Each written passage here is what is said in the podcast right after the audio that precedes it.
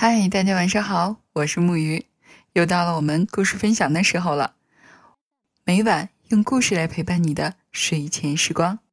今天晚上呢，我们将继续分享国际大奖小说《五毛钱愿望》的第四集《玻璃的努力》。上一集我们说到，玻璃在许下愿望的时候，经常会不受控制的发出“咕呱咕咕呱呱”类似牛蛙的叫声。这让他觉得特别的害怕。他一直在想这件事儿一定会有一个什么样的原因。如果他能够把这个原因找到，也许就能够找到了解决的办法。因此，那天早上，玻璃在去学校的路上向他见到的每一个人打招呼，这使人们感到非常吃惊，因为这不像玻璃。一声“喂”，令人感到这么愉快。他们不知道，这是他想树立自己恢复说话能力的自信心的一种方式。罗兰和罗罗拉在操场上等他。看来你的牛蛙叫声并不是巫师树村这个地方唯一的怪事，罗兰说。我们去了罗威娜家，他后面有块林地。罗罗娜说。罗威娜起来的很早，让我来说吧。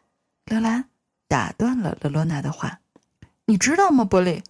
罗威娜站在他家后面的那排小树林中间，他好像在和什么人讲话。但是就我们所见，没有任何人和他在一起，只有一些树。你能想象到有人竟然站在那儿和树讲话吗？”这对波利来说听起来的确有点怪。教堂聚会时，他们在布林的帐篷里曾待在一起。那时，罗维娜看上去非常好。什么东西会使他和树闲聊呢？怪，真是莫名其妙。到学校的学生越来越多，他们开始围住玻璃，希望他能再次发出牛蛙的声音。但是，当他们听到他说话正常时，便很失望的离开了，有的去荡秋千了，有的去打滑梯了。马拉斯卡尔小姐课上三次叫玻璃回答问题，玻璃三次回答的都很正确。上午的课程很快就结束了。午休的时间到了，午饭后，所有学生都来到操场上。玻璃想要荡秋千，但是。当他来到秋千旁边时，两个秋千都被人占着。查理·皮波迪在荡着一个，而弗莱德·戴维斯在荡着另一个。波利站在一旁排队等着，但是查理和阿尔弗莱德待在秋千上荡啊荡啊，他们不时的看看玻璃，用水用手捂着嘴，偷偷的笑他。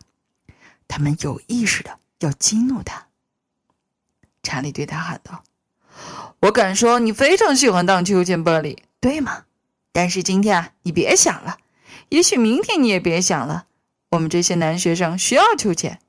你以为你是谁？只不过是个不会说话的、毫无用处的女孩子。”玻璃再也听不进那些话了。查理，他喊叫着，他气愤极了。你是什么东西？只不过是一大堆肉。还有你，阿弗莱德，你也是。如果你们两个笨蛋不让，咕呱呱，咕咕呱呱。波利用手轻轻的拍拍自己的嘴。太晚了，操场上的人都朝他看过来。就在这时，马拉斯考小姐急匆匆的跑到波利的身旁。你没事吧？老师问：“玻璃不知道是该尽力说话，还是只要点点头。”突然，雷诺娜出现了，她站在那里，小声的和马拉斯考小姐说着话。“嗯，玻璃不会马上就消气的。”雷诺娜说，“但是如果大家离开他，让他自己单独待一会儿，他就会好的。”啊，我。莫拉斯考小姐开始有些怀疑，接着她点点头：“那很好，雷诺娜。”罗兰走到上面，把玻璃领到了操场角落的长凳上坐下来。我们会照顾他的，小姐，别担心。”罗兰说道。这时，其他同学都被赶到操场的另一边。双胞胎兄妹俩让玻璃平静下来，等待他愿意听他们想要告诉他的事情。雷诺娜认为他知道什么事情使你开始像牛蛙叫。雷兰说：“可是我认为好像不是。但是，你跟他讲，雷诺娜。”玻璃，雷诺娜说：“你告诉过我，第一次发生这种事是在昨天早晨吃早餐的时候。当时你在抱怨你的妈妈把吐司烤焦了。”玻璃点点头，想尽力忍住，不让眼泪。掉下来。在你抱怨的时候，你可能会说一些非常恶劣的语言。玻璃，玻璃还记得当时他对吐司烤焦了是多么的恼火。他当时跟妈妈说，说了很多。他点点头，对自己所做的一切感到十分惭愧。而第二次，雷诺娜继续说，当时你正要对阿加莎说，他是。嗯，对，是没有用的东西。玻璃还清楚的记得当时说的那些泄愤的话。难道你不明白吗，玻璃？刚才就在你告诉查理和阿尔弗莱德你是怎样看待他们的时候，叫声又出现了。看来，好像每次你开始痛斥别人的时候，有一种力量使你的声音变高、变短促。因而使你发出像牛蛙的叫声，而不是在说话。然而，好像过一会儿，罗兰说：“事情逐渐平静下来，你又可以说话了。”玻璃看看雷诺娜，又看看罗兰，这不可能。还有什么其他的解释吗？麻烦的是，罗兰说：“现在还无法说出是什么东西使你变成这样。”你总是脑子里想什么，嘴里就说什么，谩骂怒斥人已经很多年了，但是这是第一次。然而，玻璃知道现在不同了。他回忆起星期天晚上，当时他压着红点许愿，他当时说什么来着？我希望人们能注意我，并且见到我时向我微笑。这部分已经实现了，非常正确。当玻璃在学校开始发出“咕呱呱、咕咕呱呱”的时候，他已经得到了很多人的注意，比他想要得到的还要多。至于微笑吗？大部分的学生都已经大声的笑他了。但是，他的另一部分愿望是，不久的一天，阿加莎会邀请自己去他家。玻璃想，至少这一部分愿望是不会成为现实的。也许往好处想的话，如果去了阿加莎家，在阿加莎家里发出像牛蛙的叫声，阿加莎和尤尼斯要是再像在学校里那样大声的笑他，他真的不知道该如何是好。想到过去发生的一切，玻璃头晕目眩，他情不自禁的在想。从今以后，事情会变得怎样呢？退回他想要得到的愿望是不可能的。泰德斯布林已经离开了五十树村，永远不会再回来了。他会永远像现在这个样子，得被迫向人们说些甜言蜜语或者恭维之类的话。不论那人有多么的讨厌，如果不那样做的话，就会再度发出那可笑的声音。午饭后，玻璃又能说话了。马拉斯考小姐仔细地打量着他，甚至还让他背诵绕口令，然后才让他回到座位上去。整个下午，玻璃坐在那里一声不响。他在反思他的愿望，是他的愿望使事情变得一塌糊涂。也许他要告诉阿加莎。他对自己的所作所为是多么的后悔。也许泰德斯布林会可怜他，并收回魔力。这只是一丝渺茫的希望，但至少比没有要好。问题是怎样来跟阿加莎说呢？阿加莎在学校肯定不会跟玻璃讲话，去阿加莎家里看他也是不可能的事情。除了尤尼斯以外，再也没有其他任何孩子去过那座大房子里面。这两个女孩常坐在一起品茶、吃小点心，样子可真优雅。他们喝茶前总是先吃点小点心，他们每天都买一些新鲜的小点心。在回家前，阿加莎总是在巫师树村唯一卖点心的地方——斯图米特商店停下来。放学后，贝利冲出教室，以最快的速度穿过操场。他想办好所有他要办的事情，但是不管他如何想方设法，结果总是令他失望。波利第一个来到商店，当阿加莎和尤尼斯闲聊着走进商店的前门时，他躲在罐头食品柜台的后面。就在他们俩买点心的时候，波利打起精神。准备站出来，出现在他们面前。就在他刚要鼓足勇气上前打招呼时，突然听到阿加莎和尤尼斯正在聊着有关自己的事情。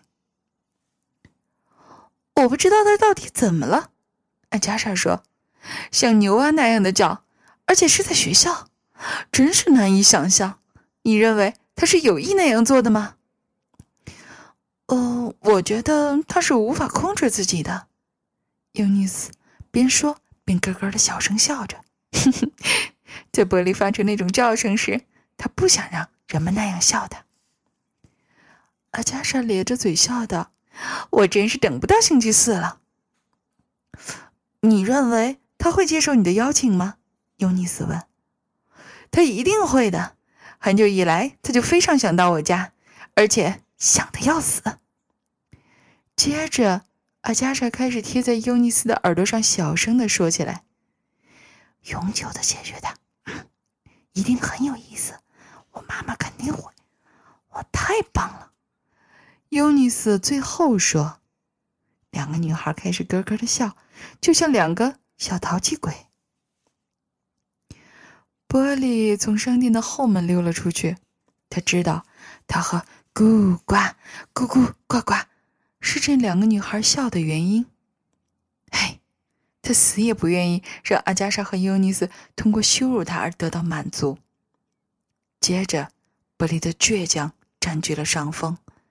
不，他会接受邀请的，即使他准备羞辱他，他要让他们看看他可以成为一个真正优雅的女孩。即使因此，他会像牛蛙一样叫到。头发花白。他围着商店跑了一圈，进了前门，四处看看，好像是刚从学校来到这里。喂，阿加莎·尤尼斯，他尽可能有礼貌的打着招呼。两个女孩好像见到很久没见面的朋友似的，与他打着招呼。见到你真是太好了，波利，阿加莎大声的说道。你看上去好多了，尤尼斯附和着。有件事我一直想问你，伯利。阿加莎说：“我想现在是时候了。”这么说，不管怎样，愿望的最后一部分就要实现了。伯利想，但是他紧紧闭着嘴，尽量不动声色。问我，问我什么？阿加莎。波利，亲爱的，星期四你是否愿意和我还有尤尼斯一起喝茶？放学后到我家好吗？第二天，星期三，波利拿定主意，即使是杀了他，也要表现的友好。任何人再也无法让他再说那些不中听的话。别想让他像牛蛙一样的叫。他来到操场上见到的第一个人是奥利维亚。当波利向他走过去的时候，奥利维亚开始躲开他，我很喜欢你身上穿的这件衣服，奥利维亚。布林说：“肩上那些蕾丝边真漂亮，都是你自己缝的吗？”你听着，波利，正是因为我缝的胜过……接着，奥利维亚脸上露出了一种奇怪的表情。“什么？你说什么？”我说：“我喜欢你的衣服，蕾丝边是呀，你穿上去很相配，不是谁都能做的这样好的。”嘿，这。没什么，奥利维亚把裙子展开让波利看。做这条裙子用不了太多时间。不管怎么说，你赞美了这条裙子，真是太好了。波利继续往前走，留下了奥利维亚一人不解的直摇头。这是奥利维亚有生以来第一次听见波利说这样亲切的话。他到底是怎么了？甚至连查理和阿尔弗莱德。都摸不清玻璃到底是怎么回事他们占据了秋千，而且不打算让给别人。我敢说，你现在一定非常想当秋千，玻璃。而弗莱德当着秋千朝他猛扑下来时，讥讽着说：“但是我和查理是不会让给你，也不会让给别人的。公平，这很公平。”阿尔弗莱德，玻璃告诉他：“你是第一个来的。”因此，我认为你愿意当多长时间就当多长时间。他继续往跷跷板后走去，身后留下了两个感到非常意外的男孩。那天早上，波利拿定主意要在莫拉斯考小姐的课上对所有的同学都要好好说话。快到中午的时候，不论是男同学还是女同学都在纳闷：玻璃到底怎么了？中午在操场上，亚迪和卡伦请波利和他们一起玩扑克牌。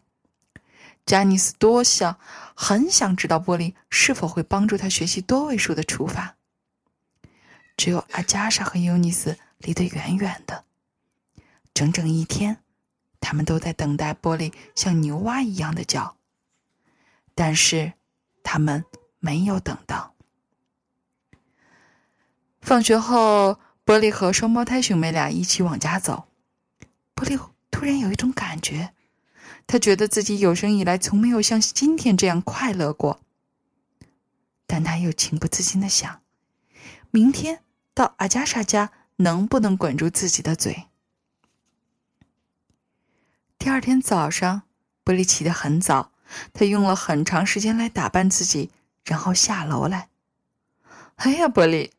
在他坐下来吃饭时，妈妈说：“你把礼拜天穿的最好的衣服都穿上了，你真的想穿着它去上学吗？”“不只是穿着上学，妈妈。”波利回答说，“阿加莎邀请我今天去他们家聚会。”他边说边行了一个小小的屈膝礼。“哦，全班都去吗？”“不，只有我和尤尼斯。”“哦吼。”凯姆夫人用鼻子哼了一声，她对阿加莎和尤尼斯有自己的看法。那天早上，在学校里，尤尼斯和阿加莎首先找到波利。我希望你没有忘记我们的邀请，阿加莎说。没有忘，我会去的。但是波利在考虑阿加莎为什么要说我们的邀请，好像她和尤尼斯是孪生姐妹或者别的什么关系。他们俩谁也不能离开谁，一个不在，另一个就什么也干不了。那天上午有两次，下午还有一次。波利看到他们两个头挨着头，正指着自己嘿嘿的笑，就像一对猎狗。可他们以为波利没有注意到他们。放学后，他们三个人在斯图米特商店买了些小点心，然后来到阿加莎家。本德夫人在门口迎接他们，她的面孔使玻璃想起荷兰的一种黑花花牛。本德夫人俯视玻璃的目光，就像如同她发现自己的冰淇淋碟子里飞进了一只苍蝇一样。“嗨，是玻璃。”他说，他撅着嘴，好像吃了一口青柿子似的，看上去令人生厌。我没想到你会到这儿，到这儿。波利习惯性的想回敬他几句不中听的话，但是话到嘴边又咽了回去。当他跟本多夫人说话时，脸上的表情非常坦然。太太，我知道我把阿加莎的衣服扯破了是件很糟糕的事，对此我表示歉意。我希望这件事没有给您带来太多不快。如果有什么事情我可以做了，能使您感到宽慰一些。我愿意为您效劳。这番话说的既简洁又漂亮，本多夫人听得大吃一惊。她以为嘴巴刻薄的玻璃会说出一番大相径庭的话来。呃，没有，没有，玻璃。他的话里带着一丝疑惑。一点关系也没有。几分钟的针线活，缝起人就好了。请进，请进来吧。玻璃走进房间，他听到身后的阿加莎和尤尼斯小声的说：“我从来没有见过玻璃表现的这样好，这么有礼貌。”听得出阿加莎的声音里有点担忧，他到底是怎么一回事？尤尼斯又问。他们来到厨房，三个女孩在大餐桌旁边坐下来，本特夫人用茶壶烧水，把点心。摆在盘子里，茶水很快就准备好了。玻璃喝了一小口，非常烫。他擦了擦嘴。你不喜欢这种茶吗，玻璃？阿加莎假笑道：“这是乌龙茶，是从中国直接运过来的，价格呀贵的可怕。”还不错，布里回答说：“非常像我妈妈冲的那种茶，只不过她冲的要比这儿浓。”哎呦，我的宝贝儿，阿加莎说：“你可不能用你妈妈的茶和这种昂贵的茶相比。也许只有真正优雅的女孩才会品尝茶中的清香。你不这样认为吗，尤尼斯？”